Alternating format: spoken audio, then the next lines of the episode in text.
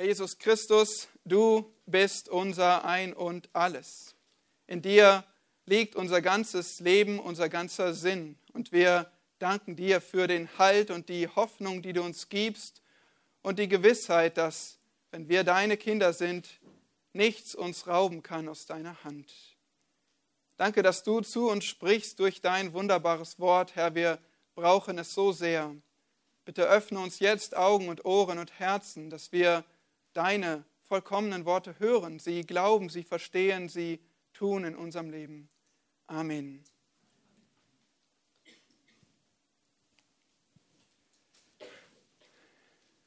Ich weiß, was du über 200 Mal am Tag tust. aufs Smartphone schauen. Zumindest im Durchschnitt ist das, was der Mensch wohl heutzutage so tut. Aber nicht erst heute, nicht heutzutage erst sind wir zappelig geworden als Menschen. Wir wollen immer etwas Neues. Wir suchen immer nach mehr. Wir sind so unzufrieden. Aber je mehr wir das Internet nutzen, desto unfähiger werden wir zum Leben. Nun, woran liegt das? Naja, wir sind mit der ganzen Welt vernetzt, aber wir verlieren den Fokus auf unseren Platz, auf unser Leben, auf unsere Aufgabe.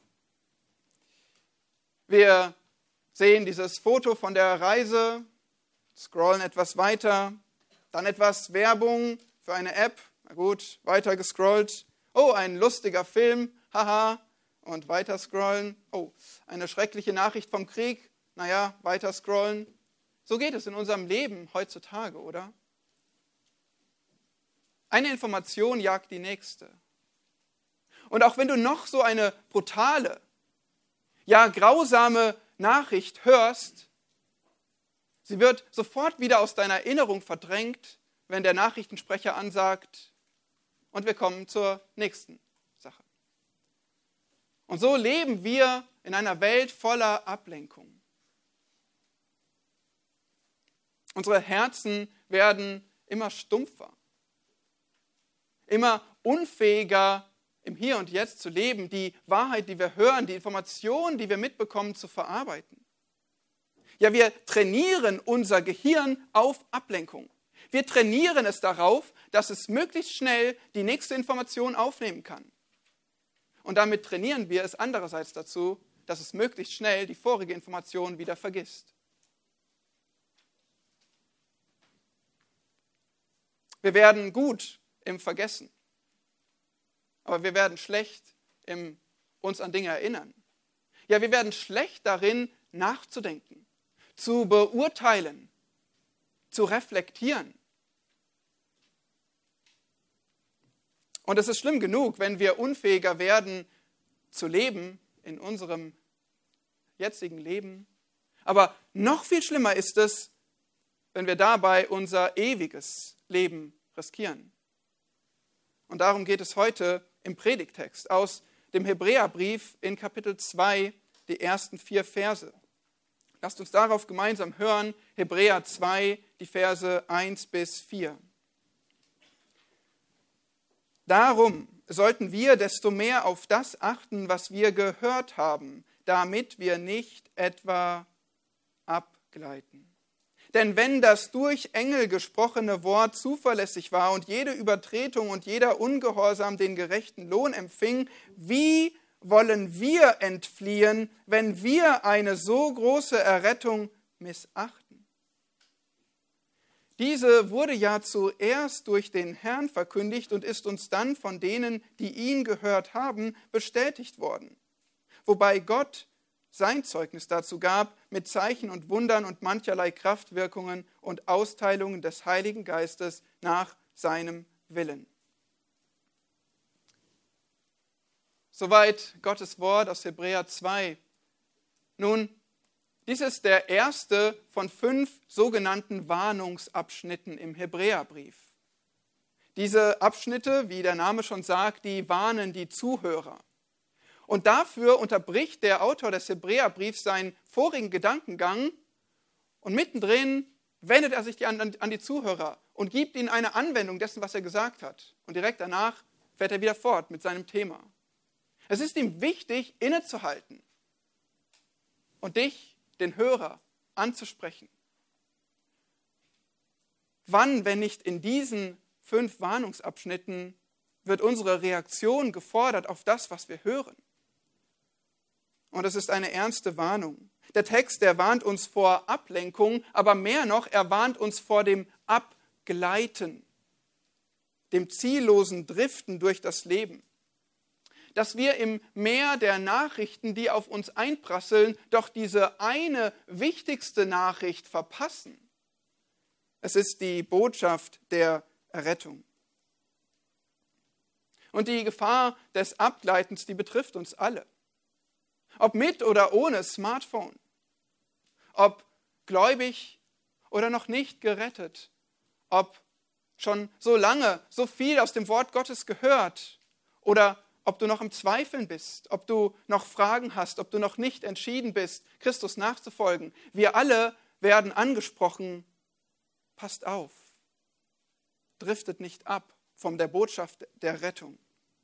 Und so ist es für uns alles die entscheidende Botschaft und dass diese Botschaft der Errettung so entscheidend ist, dafür gibt uns der Autor des Hebräerbriefs drei Gründe. Wir sehen in diesem Text drei Gründe, warum du Gottes Botschaft der Rettung beherzigen solltest. Drei Gründe, warum du Gottes Botschaft der Rettung beherzigen solltest. Erstens, wegen deiner Anfälligkeit.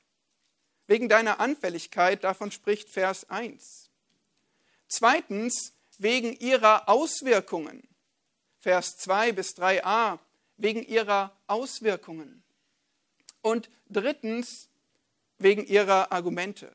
Vers 3b bis 4.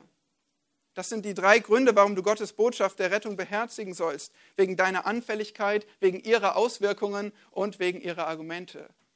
Wir beginnen mit dem ersten Grund, wegen deiner Anfälligkeit, und der steht in Vers 1. Darum sollten wir desto mehr auf das achten, was wir gehört haben, damit wir nicht etwa abgleiten. Und so beginnt unser Text mit darum. Und wir müssen etwas fragen. Wir müssen fragen, warum?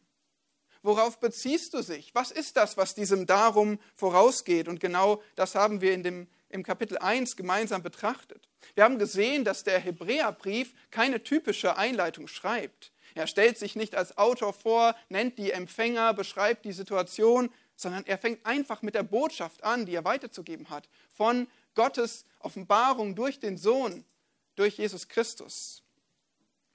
Und dann beginnt er damit, diesen Sohn Jesus Christus zu zeigen als erhaben, als größer, als besser als alle Dinge. Wissen, dass er an bekennende Christen mit jüdischem Hintergrund schrieb und dass er ihnen aufzuzeigen versuchte, warum Christus besser ist als alles, was ihnen so kostbar war und so vertraut war. Und sein erstes Argument ist, Jesus ist besser als die Engel. Das zeigt er in den Kapiteln 1 und 2.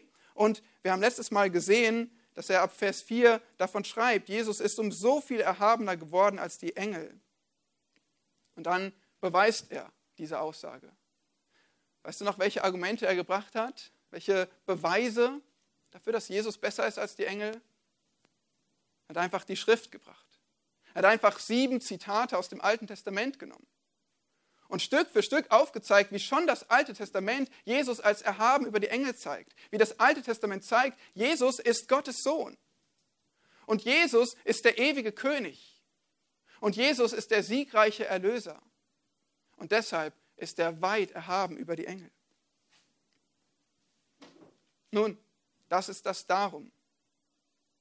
Darum, weil Jesus Gottes vollkommene Offenbarung ist. Darum, weil Jesus weit größer ist als die mächtigsten Geschöpfe dieser, dieses Universums. Darum, darum achte auf Gottes Botschaft durch ihn.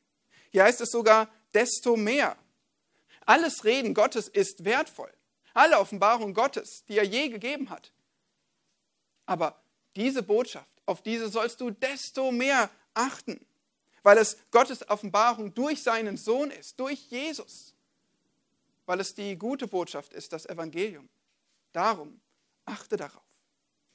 Und das ist der eine Befehl, dieser eine Auftrag in dem ganzen Text. Achtet. Beachtet. Seid aufmerksam.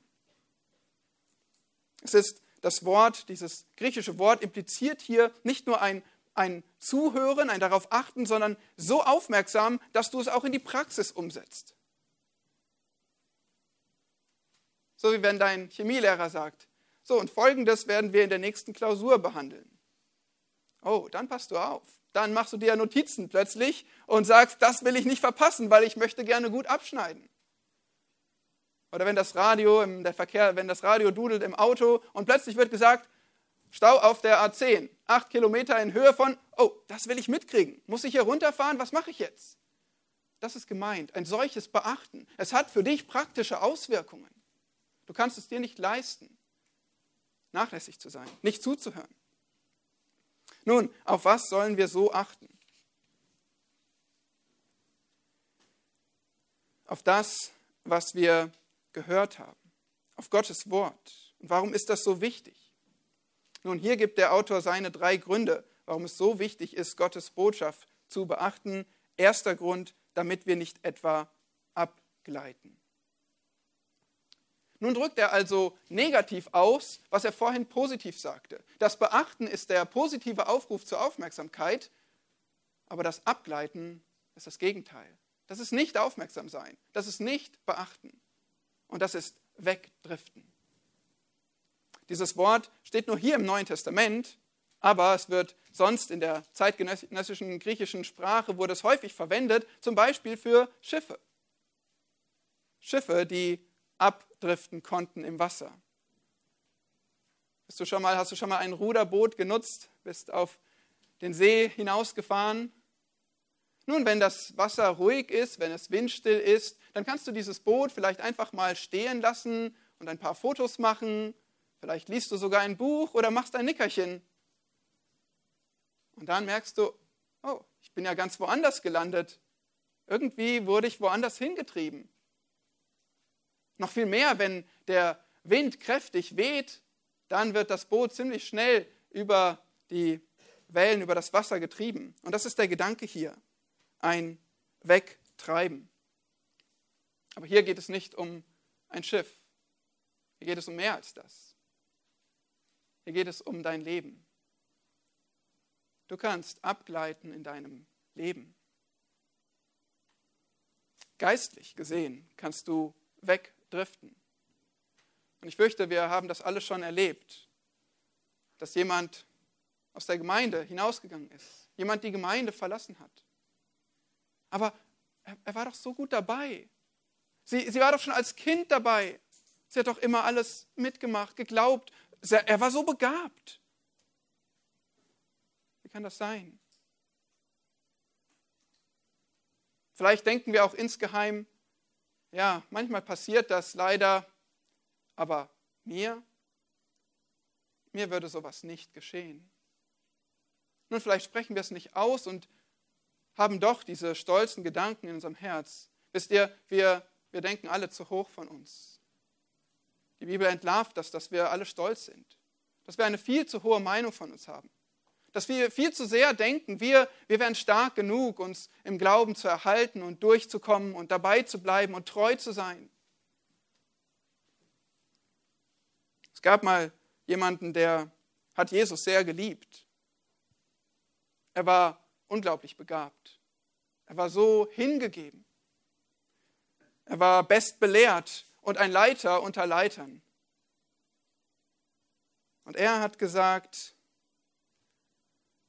wenn auch alle dich verlassen, Jesus, ich werde es niemals tun. Du weißt, von wem ich rede, von Petrus, der kurze Zeit später Jesus verleugnet hat. Und uns kann es genauso gehen, wenn wir auf unsere Kraft vertrauen, Jesus treu zu bleiben. Schau mal, was hier im Text passiert. Der Autor des Hebräerbriefs. Der Autor des Hebräerbriefs schließt, schließt sich selbst mit ein. Er sagt, wir sollten desto mehr auf das achten, was wir gehört haben, damit wer nicht etwa abgleitet? Die, die am Rand stehen, die, die noch nicht so lange dabei sind, die, die es irgendwie einfach nicht gecheckt haben, damit wir nicht etwa abgleiten. Keiner von uns braucht sich ausnehmen und meinen, ich bin stark genug. Nun, ich muss an dieser Stelle kurz betonen, wovon wir überzeugt sind und wovon übrigens der Autor des Hebräerbriefs überzeugt ist. Er ist davon überzeugt, Kapitel 9, Vers 26, dass das Blut Jesu Christi genug ist, um ein für alle Mal zu erretten. Es reicht aus. Es braucht kein Werk dazu. Niemand kann uns aus Jesu Hand reichen. Zweitens, er ist davon überzeugt, dass Gott mächtig ist, in den Gläubigen zu wirken, sie immer mehr zu heiligen. Kapitel 13, Vers 21. Er ist davon überzeugt, er ist sogar voller Zuversicht, dass die, an die er schreibt, die Hebräer, dass auch sie wirklich gerettet sind. Kapitel 6, Vers 9. Versteht ihr das? Er denkt, er hat, er weiß um ihr Bekenntnis zu Christus und er glaubt es ihnen. Und trotzdem warnt er sie, bitte, gleitet nicht ab, driftet nicht weg von Jesus Christus. Haltet euch nicht selbst für stark genug. Und so warnt er in diesem Text, und wir müssen das verstehen, aus Gottes Perspektive ist es unmöglich, dass ein Christ sein Heil verliert. Gott steht dafür ein, er garantiert es, wir glauben es und wir danken unserem Herrn. Aber aus unserer Perspektive werden wir aufgefordert, aktiv unseren Glauben zu bewahren, aktiv dabei zu bleiben und darum zu ringen, dass wir unserem Herrn treu sind dass wir im Glauben wandeln. Das ist unsere Aufgabe. Und wenn wir das treu tun, wenn du das treu tust, dann wirst du wissen, es ist, weil Gottes Gnade so mächtig in dir gewirkt hat, dich zu erhalten. Das ist diese Wahrheit, die die Schrift zeigt von verschiedenen Seiten. Aber wir müssen eben diese Botschaft, diese Warnung persönlich ernst nehmen. Das Wegdriften, das Abgleiten ist die beherrschende Sünde unserer Zeit, hat jemand geschrieben. Wir haben schon gesehen, wie anfällig wir sind für Ablenkung, nicht nur durch das Internet. Wir wissen alle, in welcher Welt wir leben, oder? Die voll ist von Werbetafeln, von Reklame, von Dingen, die uns locken, die voll ist von Gottlosigkeit, die ihr Tag für Tag hört in euren Klassen, in euren Kollegenkreisen, in eurer Nachbarschaft. Überall prasselt dieses gottlose Denken auf euch ein. Das ist unser Umfeld. Aber wir brauchen noch nicht mal nur nach außen schauen. Wir können auch hier als Gemeinde zusammenkommen, sonntags unseren Platz einnehmen und die Lieder mitsingen und unsere Dienste erledigen. Wir können sogar ein Lächeln, das eines Christen würdig ist, aufsetzen und gleichzeitig die Kämpfe unseres Herzens verstecken eine fromme Show abziehen. Oh ja, es ist möglich. Es kann sein, dass du in deinem Leben dahin kommst, dass du deine Bibellese nur noch abhackst, dass du nur noch deine Pflichten erfüllst, deine Dienste erledigst, obwohl du längst weißt, mein Herz ist nicht mehr dabei. Ich habe Zweifel, ich habe Fragen, ich habe Kämpfe. Wer hilft mir? Wer gibt mir Antworten? Aber du sprichst nicht davon. Du versuchst weiter diesen Standard aufrechtzuerhalten, dass man dich als Christ sieht, als treu und als fröhlich und als hingegeben. Oh ja, es ist möglich. Und dann fördern wir diesen Prozess des Abgleitens von Jesus Christus. Es ist auch möglich für Kinder, für junge Menschen, die ihr von, von Kindheit auf so vieles lernt und hört und verstehen dürft über Gott und sein Wort. Aber ihr seid in Gefahr. Weil ihr seid umgeben von Menschen, die Gott nicht lieben. Ihr seid umgeben von Klassenkameraden, die euch nicht Beifall klatschen, wenn ihr zu Jesus haltet, ihm treu seid. Wenn ihr sein Wort wichtiger nehmt als die Trends der Jugendlichen. Ihr seid in Gefahr. Ihr steht unter Druck. Und ihr seid nicht garantiert Gottes Kinder, nur weil ihr euren Eltern folgt und hier sitzt und weil ihr so viel gelernt habt aus der Bibel und so viele Geschichten wiedergeben könnt. Ihr Kinder seid in Gefahr, abzugleiten von Jesus. Und hinter der Stimme von jungen Leuten, von Jugendlichen, von Klassenkameraden steckt oft kein geringerer als der Satan, der euch wegrufen will von Jesus, der euch locken will mit den Versuchungen dieser Welt. Wer du auch bist, pass bitte auf. Wir sind alle in Gefahr, abzugleiten von der kostbaren Botschaft der Rettung. Und wenn du Warnsignale bemerkst bei dir, wenn du merkst, dass es alles eine religiöse Routine wird, wenn du merkst, dass du mehr heuchelst als wirklich liebst, wenn du merkst, dass das Evangelium langweilig geworden ist für dich, weil du kennst es so genau und irgendwie, ja, haut dich auch nicht mehr vom Hocker.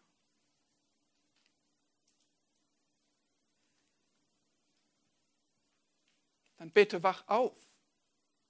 Mach nicht damit weiter. Du wirst immer weiter dich entfernen von Jesus und seiner kostbaren Botschaft der Rettung. Bedenke, dass auch wenn du viele Schritte von Jesus weggegangen bist, auch wenn du dich immer weiter von ihm entfernt hast, dass es nur einen Schritt braucht, um dich umzudrehen und zu ihm zurückzukommen. Es ist immer nur ein Schritt der Buße, des Gebets zum Herrn zurück. Und er ist so barmherzig, so geduldig, so gnädig. Aber er ruft uns zur Umkehr, wenn wir uns fortbewegen von ihm. Achte auf Gottes Botschaft der Rettung. Das ist der eine Aufruf in diesem Text. Bitte achte darauf. Nimm sie ernst, von Herzen, aufmerksam. Achte darauf. Was heißt dieses Achten? Nun, es heißt, Achte auf das, was du hörst. Gerade jetzt, wenn du Gottes Wort hörst, wenn du Predigten hörst, wenn du liest, wenn du auf anderen Wegen Gottes Wort hörst. Achte darauf, hör wirklich zu, nimm es ernst. Es heißt, schütze deine Stille.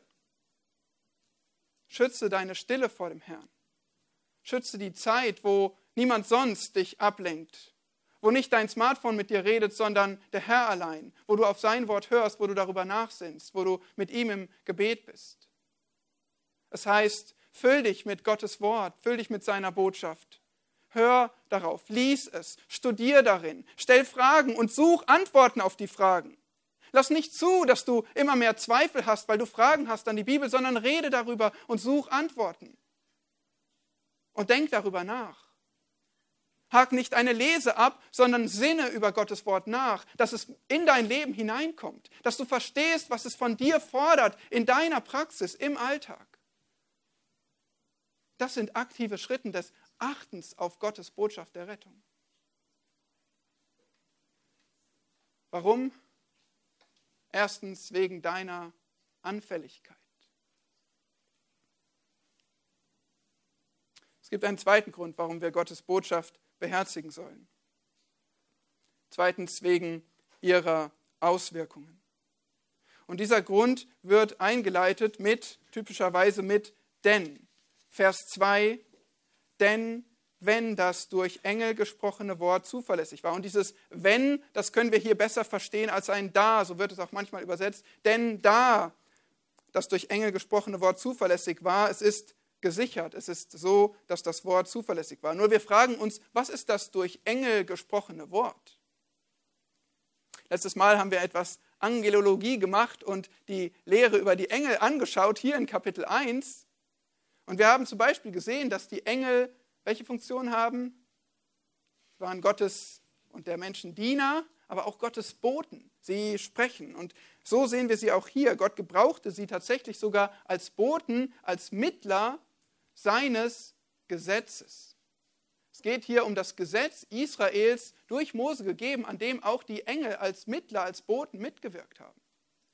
Und im Alten Testament sehen wir nur zwei kleinere Hinweise darauf in 5. Mose 33 und in Psalm 68, aber im Neuen Testament wird es für uns deutlicher gemacht.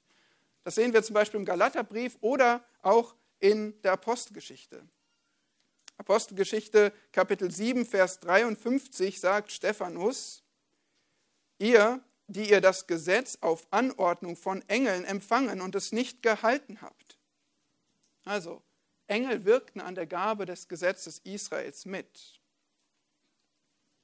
Und über dieses Gesetz sagt der Autor, es war zuverlässig.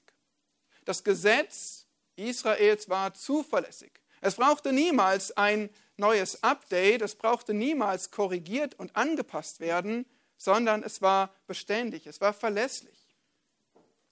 Und dann heißt es weiter von diesem Gesetz, dass es Konsequenzen hatte.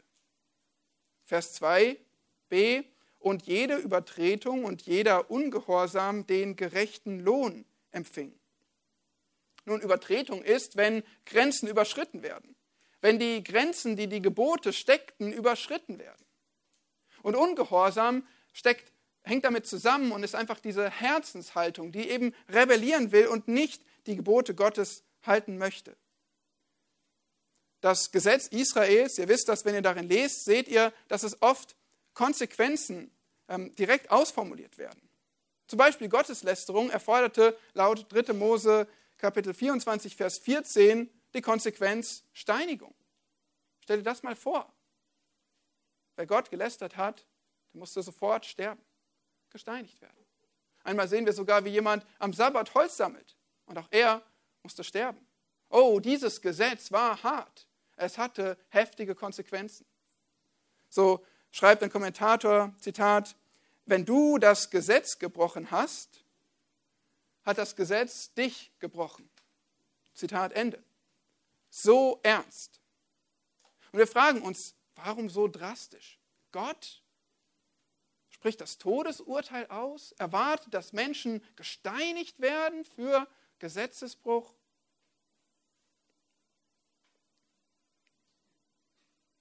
Ja, Genau so ist es.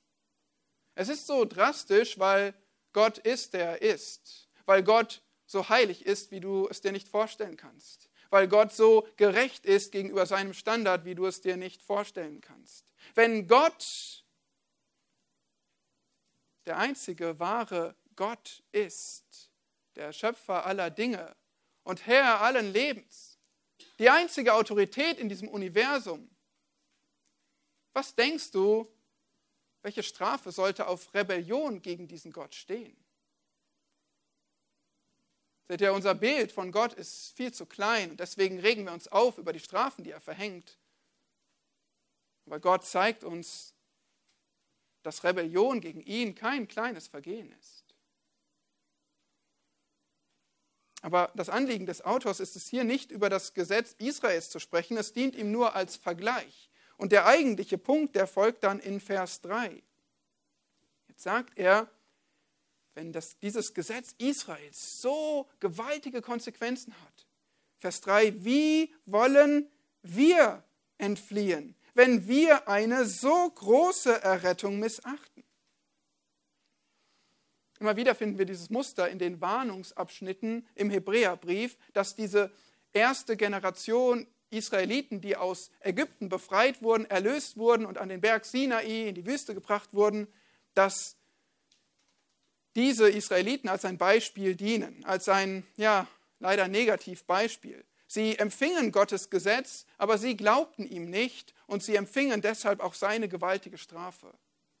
Und dieses, diesen Vergleich, den zieht er nun zu uns. Er sagt, wenn dieses erlöste Volk aus der Sklaverei in Ägypten, was Gottes wunderbare Gesetze erhielt, doch versagte und dafür gerichtet wurde, was ist jetzt mit uns? Nun, sie empfingen, wie wir gerade gesehen haben, das Gesetz durch Engel. Von wem empfingen wir die Botschaft der Rettung? Wer hat gesprochen, nachdem vielfältig die Propheten auf vielerlei Weisen in, viel, in all den Tagen, in all den Jahren gesprochen haben? Wer hat nun zu uns gesprochen? Hebräer 1, die ersten Verse. Es ist der Sohn Gottes. Nun hat also der Sohn Gottes die Botschaft zu uns gerichtet. Und das Gesetz ist zwar gut, aber das Gesetz musste ersetzt werden, aber der Sohn Gottes hat das Evangelium gesprochen, die gute Botschaft der Rettung, die niemals ersetzt werden muss. Nun, wenn wir gerade gesehen haben, welche Strafe Gott verhängt gegen, über Rebellion gegen sein Gesetz, was denken wir, was Gott macht mit jemandem, der seine Botschaft der Rettung durch den Sohn Jesus Christus missachtet? Die Antwort gibt der Autor hier selbst. Er sagt, wie wollen wir entfliehen? Wie wollen wir entfliehen vor dem Gericht Gottes, vor dem Zorn Gottes? Ja, die Bibel schreibt sehr ernst darüber, dass der Zorn Gottes ausgeschüttet wird in Ewigkeit in der Hölle. Ein ewiges Gericht, eine ewige Verdammnis. Das ist die Konsequenz für Menschen, die Gottes Botschaft der Rettung missachten. Und wieder könnte es sein, dass wir ein kleines Bild von Gott haben und sagen, das ist aber hart, das ist aber unnötig, das ist ja aber wirklich zu hart. Und es liegt daran, dass wir ein so kleines Bild von Gott haben, abermals. Wir denken, es sei etwas Leichtfertiges, Gottes, Gott zu verachten. Nun, wir könnten Gottes Gesetz, Gottes Maßstäbe, Gottes Regeln fürs Leben verachten, aber schaut, hier geht es um Gottes Rettung. Also Gottes Rettung, der einzige Weg, um befreit zu werden von der Strafe. Du kannst einerseits Gottes Maßstäbe fürs Leben verachten, sein Gesetz, oder du kannst, weil du gefallen bist und gesündigt hast und seinen Zorn verdienst, diesen einen Rettungsring verachten. Was glaubst du, wie sollte Gott damit umgehen? Die Hebräer, wie gesagt, waren jüdische Christen oder die sich zu Christus bekannten, aber die unter großem Druck durch ihr Umfeld standen und die versucht waren, sich wieder abzuwenden von Jesus, sich wieder hinzuwenden zu ihrer alten Religion, zum Judentum.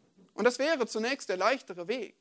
Sie würden sich manche Probleme ersparen, wenn sie wieder in ihr altes, altes Umfeld zurückkehren würden. Nur stellt sich die Frage, wenn diese hebräischen Christen von Jesus gehört hätten und, und wissen, dass er allein der Weg zur Rettung ist. Ich meine, was hatte dieser Jesus gesagt? Ich bin der Weg und die Wahrheit und das Leben. Niemand kommt zum Vater als durch mich.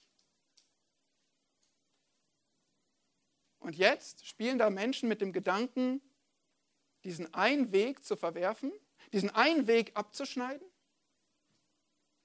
die eine Hoffnung aufs Leben, der gesagt hat, niemand kommt zum Vater als durch mich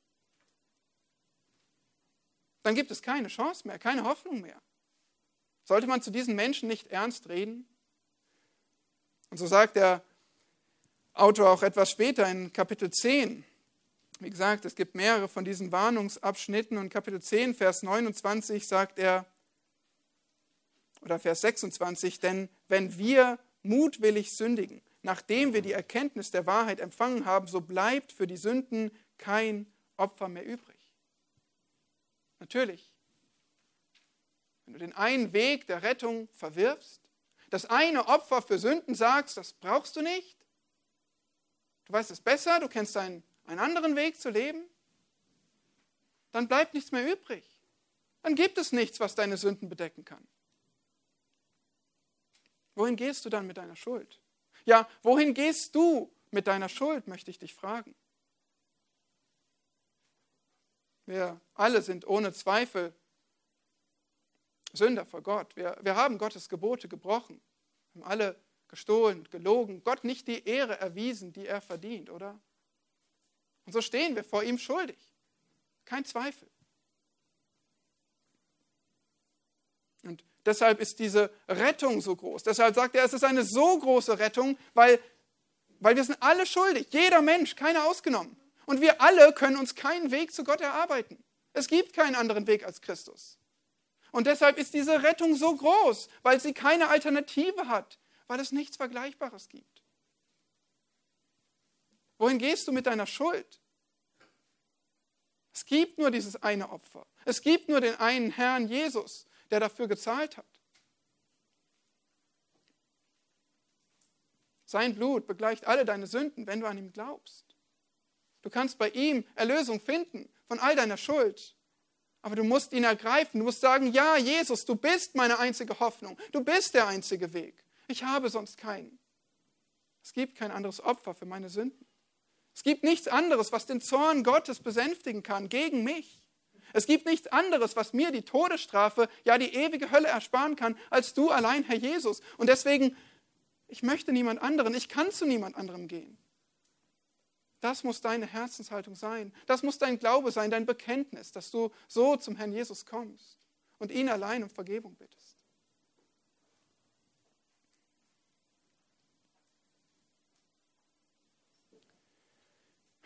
Ja, jede Sünde macht Gott zornig. Aber, aber wie viel schlimmere Strafe muss es bringen, wenn, wenn du den einen Weg der Rettung kennst und ihn verachtest? Versteh mich nicht falsch, du, du musst noch nicht mal Gott ins Angesicht sagen, ich brauche dich nicht. Jesus brauche ich nicht, ich glaube nicht an ihn. Alles, was du tun musst, ist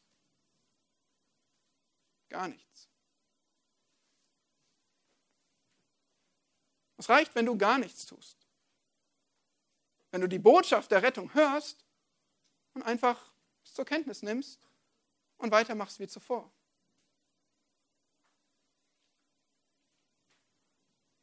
John MacArthur schreibt, Zitat, die Hölle ist ohne Zweifel voller Menschen, die sich niemals aktiv Jesus widersetzt haben, aber die einfach das Evangelium vernachlässigt haben.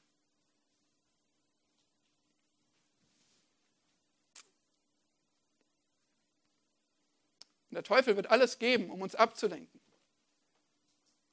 Dass wir die Botschaft kennen, aber genug abgelenkt werden, sodass wir einfach weitermachen wie zuvor, bis es irgendwann zu spät ist.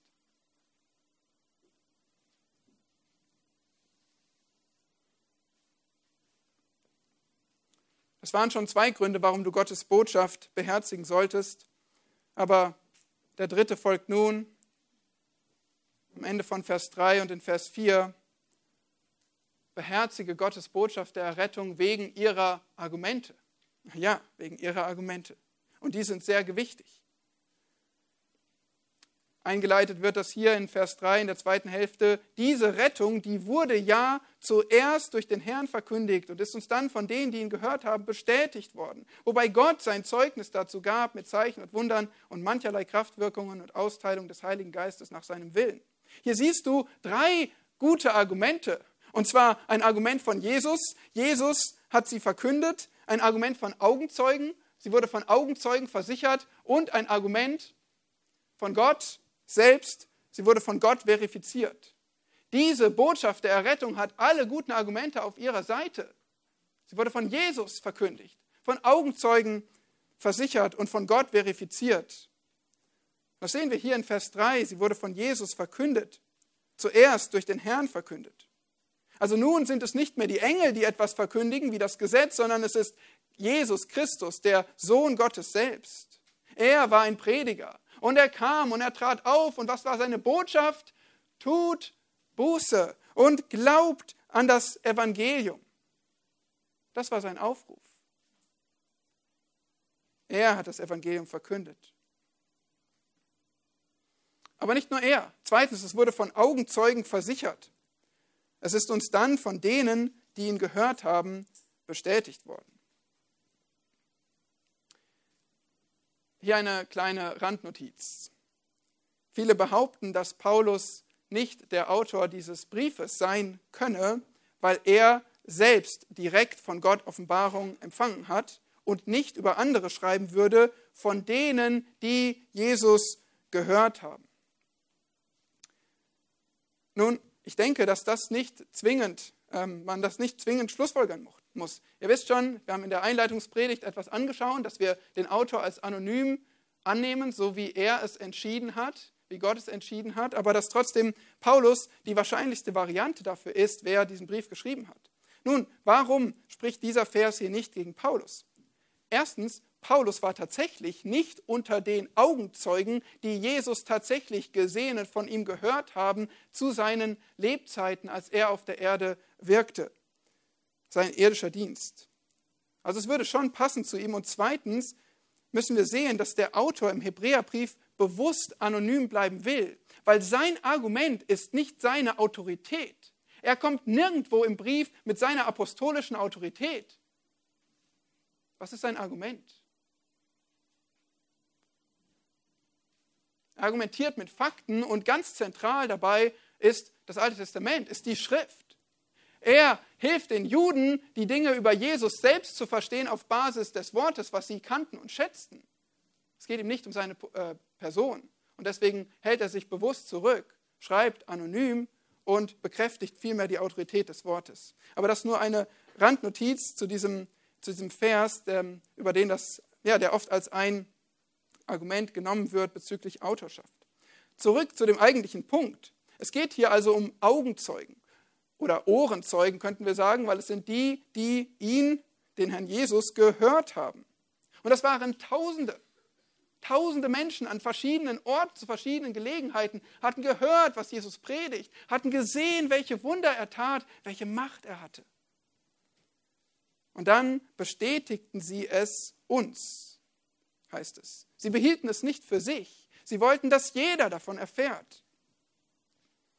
Sie bestätigten es. Das bedeutet etwas zweifelsfrei feststellen. Sie haben vollen Bericht erstattet von allem, was sie gehört und gesehen haben.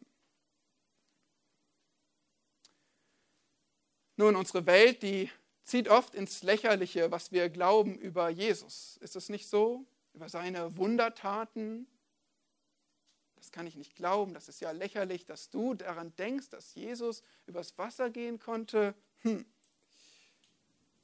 Nun, ehrlich gesagt, wer so etwas sagt, der macht sich selbst gewissermaßen lächerlich. Warum?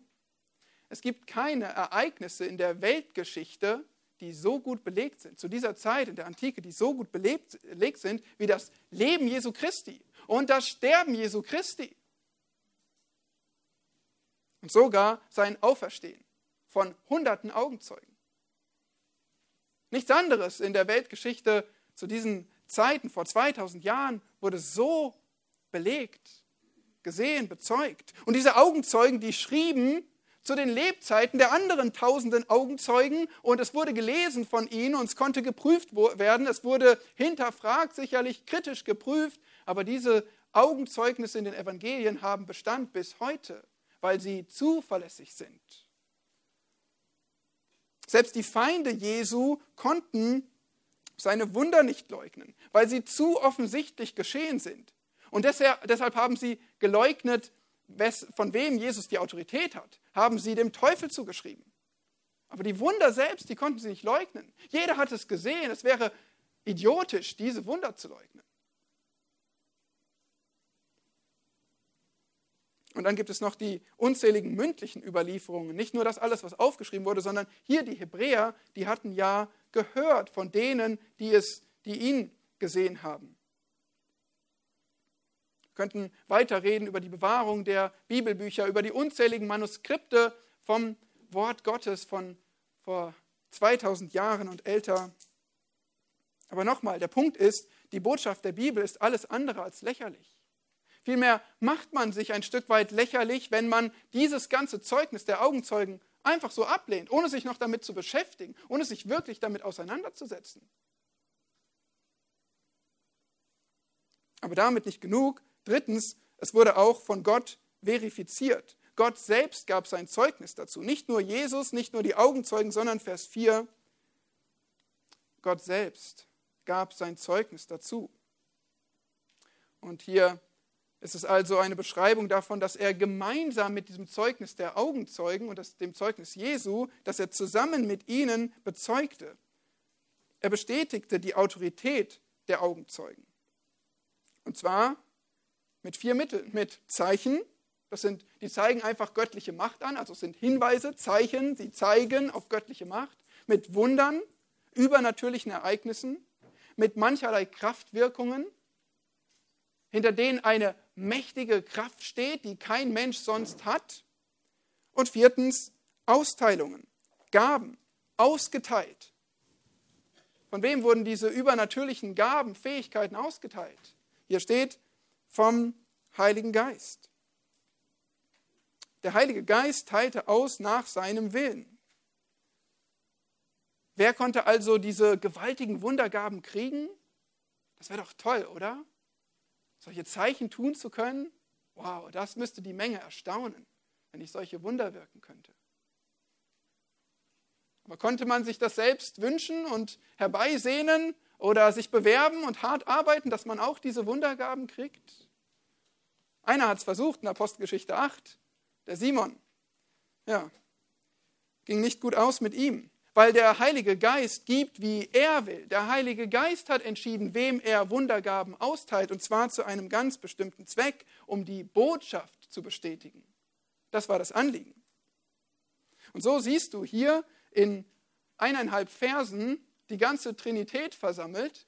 Du siehst Jesus, du siehst Gott, du siehst den Heiligen Geist und sie alle haben ein Anliegen. Sie alle geben von einer Sache Zeugnis. Von dieser so großen Botschaft der Rettung, dass sie zuverlässig ist, dass du sie beachten solltest und nicht vernachlässigen solltest. Ja, und hier taten sie es eben durch Menschen. Die Augenzeugen, wir haben von ihnen gelesen in Apostelgeschichte 5, dass tatsächlich so viele Wundertaten geschahen durch die Apostel und ihre Mitstreiter. Auch Apostelgeschichte 2, Vers 43, da heißt es, viele Wunder und Zeichen geschahen durch die Apostel. Warum wirkte Gott Wunder zu dieser Zeit? Warum gab er Menschen diese Fähigkeiten, gewaltige, übernatürliche Zeichen zu tun?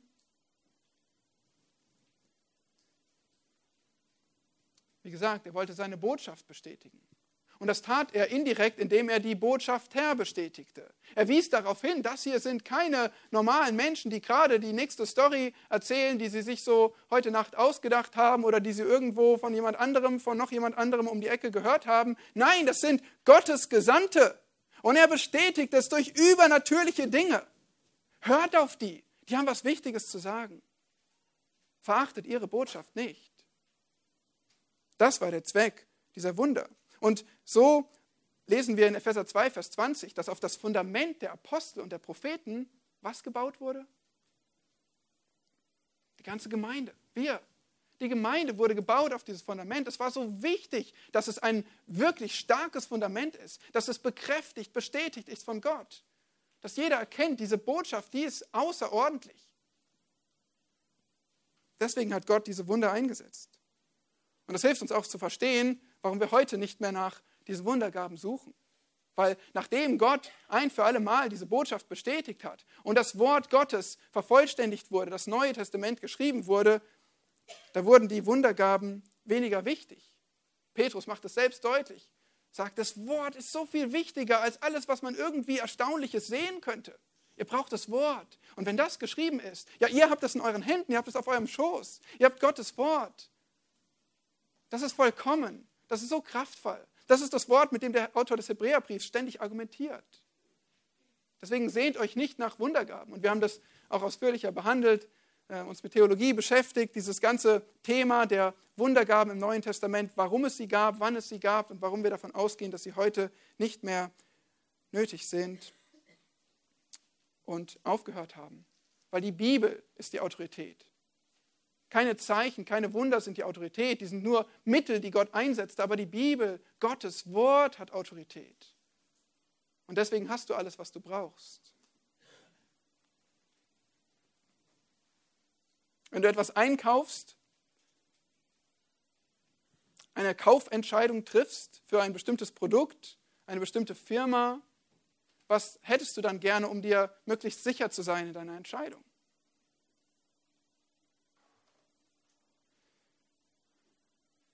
Gute Argumente, oder? Du hättest gerne Kundenrezensionen, die nicht gekauft und gefälscht sind. Du hättest gerne eine Garantie, falls doch was nicht so richtig funktioniert. Du hättest gerne starke Argumente, dass das glaubwürdig, dass das wertvoll, kostbar ist, was du dort kaufen willst. Nun, Gott gab für die Botschaft der Errettung die Empfehlungen, die Rezensionen von etlichen Augenzeugen, vom Sohn selbst von Gott, der austeilt durch den Heiligen Geist. Mehr geht nicht. Und so stellt sich die Frage wiederum, wie begegnest du der Bibel? Du siehst, wie sie bestätigt ist, du kennst die Fakten und die Frage ist, wie reagierst du darauf? Ignorierst du die Fakten, obwohl sie alle Argumente auf ihrer Seite hat? Und fordere die Bibel ruhig heraus. Stell deine Fragen, prüf sie. Gottes Wort hält stand. Wir sind gewiss dessen. Das tut es schon seit über 2000 Jahren. Das hält stand. Das ist glaubwürdig, es kommt von Gott. Und wenn du das verstehst, dann, dann hast du jeden Grund, darin zu forschen, hungrig die Bibel zu studieren und aufzunehmen, immer mehr davon zu verstehen, zu, zu erlernen, in dich aufzunehmen, wenn du weißt, welchen Schatz du da bekommen hast.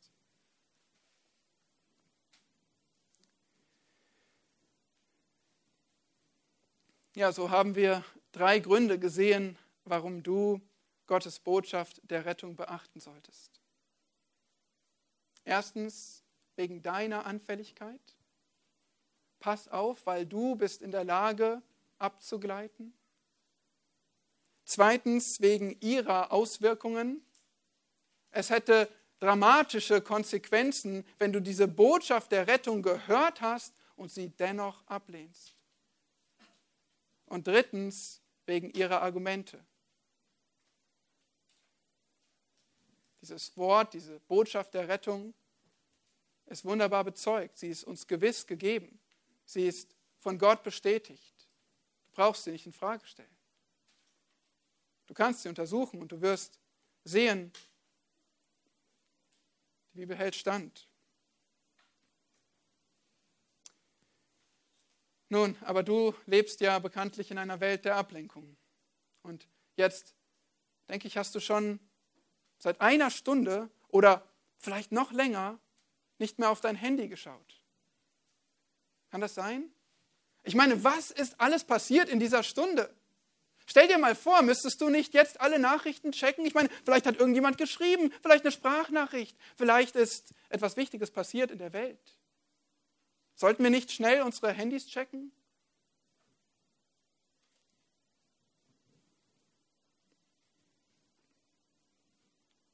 Ich sage das, weil die Gefahr wirklich real ist. Wir leben in einer Welt der Ablenkung. Und du kannst das Ende der Predigt hören, du kannst aus dem Gottesdienst herausgehen und wieder zurückgehen zu deinem abgelenkten, dich gefährdenden Leben.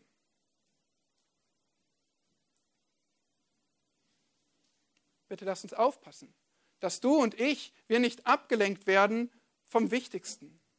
Und was kann dir dabei helfen? Ich gebe dir noch fünf kleine Ratschläge, die trotzdem wertvoll sein können in deinem Leben, um dich zu schützen vor dem Abgleiten vom Evangelium. Erstens, leb im Wort Gottes. Leb im Wort Gottes. Du brauchst es wirklich. Wie ein neugeborenes Kindlein seine Milch zum Überleben braucht, brauchst du das Wort. Um deinen Weg unsträflich zu gehen, lieber Junge, liebes Mädchen, lieber Mann, liebe Frau, brauchst du Gottes Wort. Ohne es gibt es kein Wachstum für dich. Zweitens, bitte nimm Sünde ernst. Nimm Sünde ernst. Paulus sprach selbst von sich noch als größten Sünder. Augustinus betete, Zitat, erlöse mich von diesem bösen Mann, mir selbst. Zitat Ende. Jonathan Edwards entschloss sich, Zitat, dass ich in jeder Hinsicht so handle, wie ich es mir wünschen würde, wenn ich letztlich verdammt würde. Zitat Ende. Nimm Sünde ernst. Drittens, pflege dein Gebetsleben. Pflege dein Gebetsleben, denn nur dies kann deine Beziehung zum Herrn stärken wie nichts anderes. Nur dieses Gebetsleben kann deinen Glauben stärken, kann dich schützen vor der Versuchung, die auf dich einprasselt. Genauso wie wenn du verheiratet bist und, und täglich mit deiner Frau, mit deinem Mann reden musst, um die Beziehung zu pflegen, im Austausch zu sein, genauso brauchst du das mit dem Herrn. Wenn du nicht mit ihm redest, distanzierst du dich von ihm, entfernst du dich von ihm Stück für Stück. Viertens, überwinde Sünde. Überwinde Sünde. Du musst daran hart arbeiten. Du musst daran konkret arbeiten, dass du Sünde wirklich besiegst in deinem Leben. Bitte bau gute Routinen auf. Ja, bau Schutzwälle auf, die dich schützen vor der Versuchung, die du doch kennst, wo du doch so oft weißt, woher sie kommt und in welchen Momenten du schwach bist und nachgibst. Bau Schutzwälle auf. Römer 8, Vers 13 zeigt uns, entweder du bekämpfst das Fleisch oder du fütterst es. Es gibt nur diese zwei Möglichkeiten für dich, lieber Christ. Entweder du kämpfst aktiv gegen dein Fleisch oder du nährst es, dass es stärker wird und dich bestimmt. Und John Owen sagte, Zitat, töte die Sünde oder sie wird dich töten. Zitat Ende. Und schließlich fünftens, bitte bring dich auch ein im Dienst. Leb in Gemeinschaft. Ja, pflege Gemeinschaft mit Christen. Bring dich ein im Dienst. Ganz ehrlich, nur in der Gemeinde sitzen wird dich nicht durchbringen. Warum? Gott hat es so angelegt. Gott hat es so angelegt, dass wir einander brauchen. Der Autor des Hebräerbriefs sagt es ja selbst, dass wir aufeinander Acht geben müssen, damit wir uns gegenseitig anspornen zur Liebe und zu guten Werken. Lieber Christ, du brauchst Menschen, die dich kennen, die mitkriegen, wie es dir geht, die mitkriegen, wenn du am Heucheln bist und am Abgleiten bist, die mitkriegen, wenn du das Gebetsleben nicht mehr pflegst, wenn du dich nicht mehr mit dem Wort ernährst, die dich fragen werden und die es wissen wollen und die Acht haben wollen auf deine Seele. Du brauchst Menschen, die, wo du dich nicht verstecken kannst hinter einem Christenlächeln, sondern die dich genug lieben, um dich anzusprechen und auf dich acht zu geben. Und du musst das suchen, du musst dich dafür öffnen. Du brauchst eine Gemeinde, du brauchst eine Gemeinschaft von Gläubigen, die auf dich acht haben und für die du das Gleiche tust. Wir sind nicht dazu gemacht, es alleine zu schaffen.